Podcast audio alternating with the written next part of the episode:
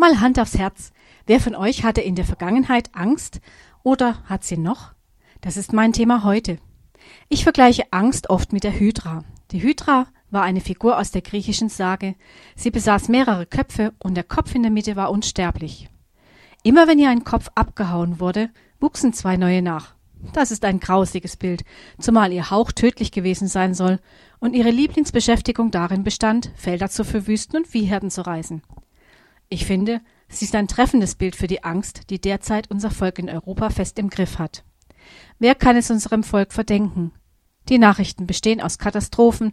Wahlweise können wir jeden strategischen Zug der russischen oder der ukrainischen Armee verfolgen. Von allen Seiten wächst die Bedrohung durch entweder nukleare Drohgebärden oder unzählige angebliche Entdeckungen neuer tödlicher Virusarten, meteorologische Warnungen vor Naturkatastrophen oder biblischen Plagen. Ist euch schon einmal aufgefallen, dass damit auch eine Fülle neuer grausiger Filme und Serien einhergeht?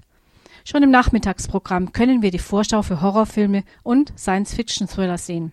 Und das zu einer Zeit, in der schon Vorschulkinder oft unkontrolliert am Fernsehen sitzen. Mir scheint, das alles hat nur ein Ziel, unser Volk in einen psychischen Wahnsinn, einer Massenangst und weg von Gott zu treiben. Jesus hat schon zu seiner Zeit mit der steten Präsenz der römischen Besatzungsarmee und der damit verbundenen täglichen Bedrohung Klarstellung bezogen. In Johannes 16, Vers 33 wird ein Zitat von ihm erwähnt.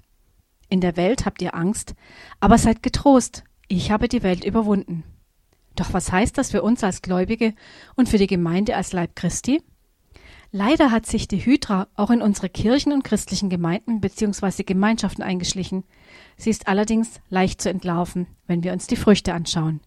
Die Früchte sind das Ergebnis unseres Zusammenlebens in einer Gemeinschaft und bilden den Maßstab, inwieweit wir auf die Menschen unserer Zeit Eindruck machen. Doch dazu gleich nach der Musik.